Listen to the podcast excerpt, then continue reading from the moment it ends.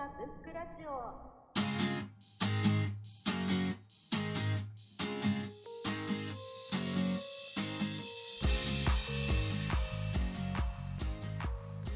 この番組は本が好きな人たちが集まり本から始まるさまざまな思い広がりを記録してつないでいく番組です。えー、ザ・クラッシュというイギリスのバンドのファーストアルバム、えー、ザ・クラッシュですねそのままですね、えーこれ僕が高校生の時に初めて聞いたんですけどちょっと高校の時にザ・ブルーハーツとかジュン・スカイ・ウォーカーズってバンドとかにドハマりしましてでまあそのルーツいうことで、えーパンクロックというものがあるとそこで知りましてでその時に初めて聞いたのがそのクラッシュのファーストアルバムやったんですけどもまあ多感な時期にちょっとこういう激しめの音楽はドカッとはまりましてその後の人生の影響めちゃくちゃ与えてくれた。一枚でしたねこれは。めちゃくちゃ聴きました。でまあ結局それで音楽にはまって、えーそれこそブルーハーツやジュンスカンのコピーバンドもやったりとかしてで音楽の仕事に就きたいっていうのがあって結局今に至るという。なので10代の時にこれ聞いてなかったら今の自分はなかったかなという一枚ですね。はい。このクラッシュって名前からしても壊すって感じですね。そうですね。僕らもそんな印僕もそういう印象を受けて。ちょっとそ同時期に聴いてたのがセックスピストルズとかラモーンズとか。ほんまにいわゆるパンクロックを聴きまして。それがもう高校生の頃ぐらい3年生間はずっとそんな感じで、まあ周りにあまりそういうの聞いてる友達いなかったんで そういう意味ではちょっと孤独感はあったんですけどまあ好きなものはずっと聴き続けてていまだにやっぱり聴きますし影響を受けてますね。3人組なんですよえっとね、これはまだメンバーが3人の頃なんですけどもう一人ドラマーがいるんですけどこの当時はサポートやったんでなんでまあボーカルギターベースなんですけどでセカンドからは一応正規の4人でソロってやってるんですけど、まあ、このジャケットもちょっとインパクトがあるというかかっこいいですよねこの白黒のこの感じが。クラッシュでたくさん作品アルバムがあると思うんですけど、はいはいはい。このファーストが一番やっぱり印象深いそうですね。最初に聞いたのがこれだったので、まあ、一番好きなのはどれって言われたらちょっとまた変わってきたりはするんですけどでまたアルバムごとに好きな曲ももちろんあったりしますし、実は一番好きなのは2枚目のセカンドアルバムやったりするんですけどそうですね。でもまあこの裏のジャケットとかもインパクト強いんで結構まあジャケットが好きなんだでもこれですかね。そうですね。この大きさで持っておきたい感じですねレコードで。よくバンドとかって1枚目になんかもうそのバンドの全てがあるああありますよねよくそういうこのアルバムもそういう要素が、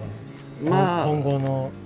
そうっすよね。初期衝動感はやっぱり強いですよね。音もすごく荒いし汚いですし。もう多分録音にそんなに金かけずにドカッと撮ったんだろうなという感じはしますけど。なんでまあ2枚目以降はやっぱりちょっと音質もどんどん良くなっていくんですけどやっぱりこの時の瞬間をパッケージしたっていう感じはやっぱりこの1枚目が一番強いですよね、うん、かっこいいですね。かっこいいですね。このジャケットがやっぱり。荒削り感とそうですそこねまでお金をかけてない感じ そうなんですよね。当時のやっぱりパンクのジャケットってやっぱこういうのが多かったのでうん。なんかインパクト勝負みたいな。あのセックスピストルズの,、はい。あのイラストのあれあれじゃないですか。はいはいはいこれは、ね、なんで本人たちが出なかっあああれはでも多分そのマネージャーのマルコム・マクライアンって人がいるんですけどあの人のアイデアなんだとは思うんですけどね。うん。あれかっこいいですけどね。うん。なんかあの要はフォントの違う文字を組み合わせてたこう日本でいうなんですかコラージュみたいな。コラージュというかあのあれですね。あの誘拐犯が手紙出したみたいなああいうああいうイメージなのかなっていうあれもあれでかっこいいですよね。まあもともとメンバーの顔はどんどん出してたはずなんですけどアートワークに関しては結構メンバーの顔を伏せてるアートワークが実際多いんで結構そういうのはそのブランディング力が強かったんじゃないですかねやっぱり。そうなんですよ。ファッション的にはピストルズなんですよね。なんかあの当時の音でいくと。でもなんかみんなサウンド的にはクラッシュの影響を受けてるのが特に日本は多かったような気しますねでまた同じパパンクロックってこうくくっちゃうんですけど全部それぞれスタイルも違ったりするので同じパンクっていう枠の中だとザ・ジャムってバンドがいるんですけどそこのボーカルのポール・ウェラーっていうのは今はもう UK ロックの親分みたいになってるん。でで合間にはやってたザ・スタイル・カウンシルっていうのはもうほんまにおしゃれな何て言うんでしょうフィリーソウルというかブルーアイドソウルの元祖みたいなおしゃれなサウンドを持ってきながらも歌詞は割とヘビーというか政治的というかなんでさそのザ・ジャムってこれは割とザ・フーみたい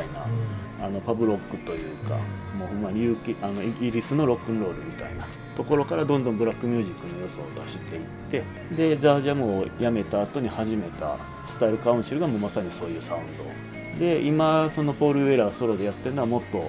分厚い広い意味でロックって感じの音を出してますね。バンドによってやってることも違うしスタイルも違えば、まあ、発言とかもやっぱり違ったりするんで